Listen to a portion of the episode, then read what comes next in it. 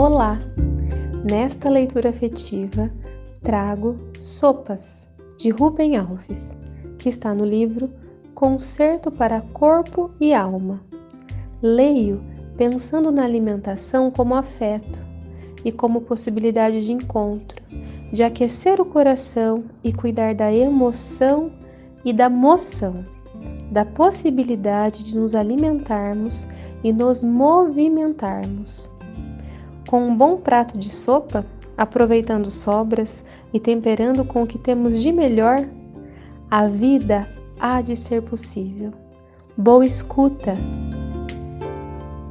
Se Deus me dissesse para escolher a comida que eu iria comer no céu por toda a eternidade, eu não teria um segundo de hesitação. Escolheria sopa. Camarão, picanha maturada, salmão adali, os pratos mais refinados, tudo me seria insuportável após umas poucas repetições. Mas não é assim com as sopas. Posso tomar sopa por toda a eternidade, sem me cansar. Minha relação com as sopas é mais que gastronômica. É uma relação de ternura. Elas me reconduzem à cozinha de minha casa de menino, ao fogão de lenha, às tardes de inverno. A janta Janta mesmo, jantar é coisa de rico. Era servida às cinco da tarde. Ah, uma sopa quente que se toma numa tarde fria é uma lareira que se acende no estômago. O calor aos poucos se espalha pelo corpo. Com umas gotinhas de pimenta, então, ele se transforma em suor.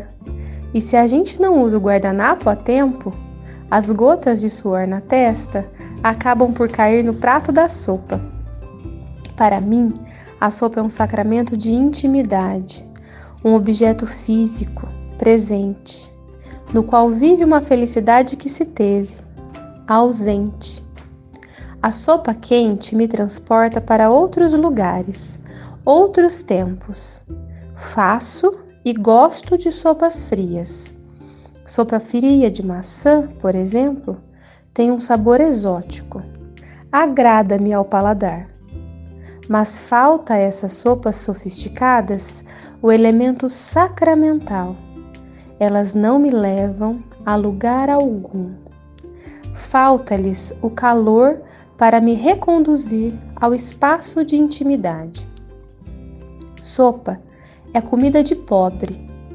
Sopa fina creme de aspargos, creme de palmito, sopa gelada de maçã, é nobreza posterior. As sopas fundamentais se fazem com sobras. Sobra é só pobre quem guarda. Sopa é comida de guerra, de fome. Quando qualquer raspa de comida é bem precioso, que não pode ser perdido. Rico não guarda sobra, não precisa, é humilhante. Sobra de rico vai para o lixo. Sobra de pobre vai para o caldeirão de sopa.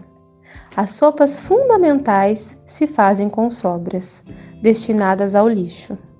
A sopa é uma poção mágica, por meio da qual o que estava perdido é salvo da perdição e reconduzido à circulação da vida e do prazer.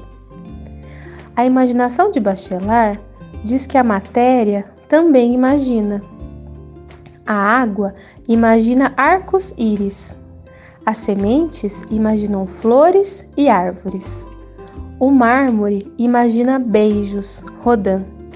E Pietás, Miguel Ângelo. Os rios imaginam nuvens, Eládio Brito. As comidas também imaginam. O churrasco imagina espetos, facas, garfos, objetos fálicos, masculinos, infernais.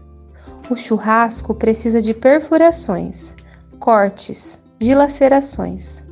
As mandíbulas lutam com a carne. A carne resiste. Já a sopa é mansa. Não é para ser comida. A colher é um côncavo, um vazio. O feminino. Nada é perfurado. O gesto é o de colher. A colher colhe, sem violência. sempre tive implicância com uma etiqueta snob para a tomação de sopa. Que o delicado é tomar a sopa com o lado da colher e não com o bico. Ora, ora, eu argumentava. Por analogia, a gente deveria comer comida sólida com o lado do garfo, o que não é possível. De fato, não é possível. É que o garfo pertence à ordem dos talheres pontiagudos, perfurantes, entram pela frente. A colher pertence à ordem dos talheres discretos e modestos, entram pelo lado, mansamente. Salvador Dali, quando menino, sonhava em ser cozinheiro. Preferiu a pintura e produziu suas maravilhosas telas surrealistas. O realismo em pintura se constrói sobre o pressuposto de que as coisas são aquilo que parecem ser nem mais e nem menos. Os olhos, diante de uma tela realista, jamais experimentam a surpresa do impossível ou do impensado. O realismo confirma aquilo que os olhos comumente veem. O surrealismo, ao contrário, acha que aquilo que os olhos comumente veem é muito pouco. Se olharmos com atenção, perceberemos que as coisas são, ao mesmo tempo, o que são e também outras. Elefantes se refletem nas águas de um lago como cisnes. Cenários compõem o corpo erótico de uma mulher. O corpo de Cristo é transparente e através dele se veem mares, montanhas e barcos. O realismo confirma o criado. O surrealismo recria o criado. As sopas são a versão culinária do surrealismo. Tivesse realizado sua vocação primeira, Salvador Dali seria um especialista em sopas, pois as sopas se fazem negando as coisas, na sua realidade natural bruta e transformando-as por meio das relações insólitas que o caldo torna possíveis. O caldo da sopa é o meio mágico que junta no caldeirão aquilo que, na natureza, nasceu separado. Creio ser impossível catalogar as combinações possíveis: fubá, trigo, batata, alho, cebola, nabo, cenoura, tomate, ervilha, ovo, abóbora, mandioca, cará, inhame, carne, peixe, galinha, mariscos, repolho, couve, beterraba, aspargo, palmito, feijão, arroz queijo, azeitona, pão, maçã, abacate, temperos, pimentas, orégano, tandore. Uma canja verdadeira não é canja se lhe faltarem algumas folhinhas de hortelã. E é preciso não nos esquecermos que sopa é a única comida que pode ser feita com pedra, como nos é relatado numa das histórias clássicas que se conta para crianças e adultos. Gosto das sopas, ainda, por serem elas entidades do mundo dos magos, bruxas e feiticeiros. No mundo mágico não se usa churrasco. Magos, bruxas e feiticeiros fazem suas poções em enormes caldeirões de sopa, como é o caso de Panoramix, druida do Asterix e do Obelix, que prepara sua beberragem de força imbatível num caldeirão de sopa fervente. Prefiro as sopas rústicas e fazê-las me dá um grande prazer. A sopa de fubá em suas múltiplas versões, o caldo verde, a canja com hortelã, a multicolorida sopa de legumes. Sopas são sempre uma alegria.